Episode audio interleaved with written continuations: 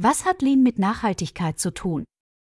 Teil 3 Im zweiten Teil unserer Reihe zu Lean Management und Nachhaltigkeit haben wir die Vision des One Piece Flow Prinzips angeschaut. In diesem dritten Teil schauen wir auf ein konkretes Prinzip, das hilft, Material, Energie und Arbeitszeit in ein ausgewogenes Verhältnis zu setzen. Effizienz, Konsistenz, Suffizienz. In der deutschen Sprache sind wir sehr gut darin, Begriffe in kleinste Bedeutungseinheiten zu zerlegen, was grundsätzlich toll ist, um sehr fein und granular etwas zu beschreiben. Ich kann mit mehreren Worten ein Phänomen, eine Sache beschreiben, mit je einem anderen Schwerpunkt, wo ich in anderen Sprachen nur ein einziges Wort habe. Im klassischen Wirtschaftskontext ist der Begriff Effizienz gleichbedeutend mit Reduktion, Einsparung. Im Kontext der Nachhaltigkeit stehen dem Begriff Effizienz die Begriffe Konsistenz. Synonym für Ökoeffizienz bedeutet Vermeidung von Abfällen, Abfall ist Nährstoff. Und Suffizienz. Das richtige Maß. Begleitend zur Seite. Schaut man in diesem Sinne auf Toyotas Produktionssystem, beinhaltet der Effizienzbegriff dort. Achtung, das ist nur meine Meinung. Aspekte der Konsistenz und Suffizienz. Konsistenz im Sinne von Abfallvermeidung und Suffizienz im Sinne von Vermeidung von Überproduktion und Verschwendung. Das dritte Lean Management Prinzip, wie es von Jeffrey Leiker beschrieben wird, besagt. Verwenden Sie Pull-Systeme, um Überproduktion zu vermeiden.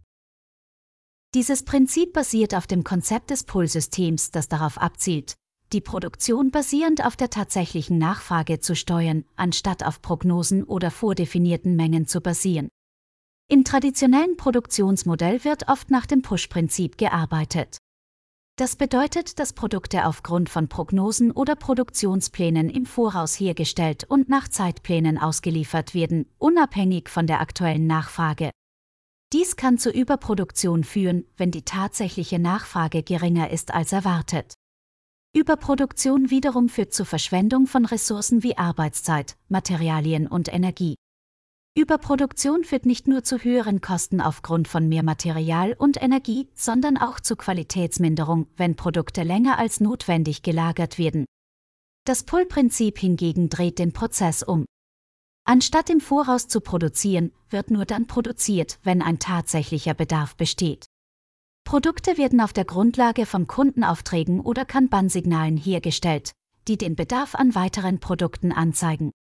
Dadurch wird die Überproduktion vermieden und die Produktion wird direkt von der Kundennachfrage gesteuert. Um einen gleichmäßigen Arbeitsfluss in Richtung des One-Piece-Flow zu erzielen, wird das Pull-Prinzip idealerweise von einer Just-in-Time-Logistik begleitet. Das Pull-Prinzip lässt sich nicht nur auf Material, sondern auch auf Informationsflüsse anwenden. Wer braucht wann welche und wie viele Informationen?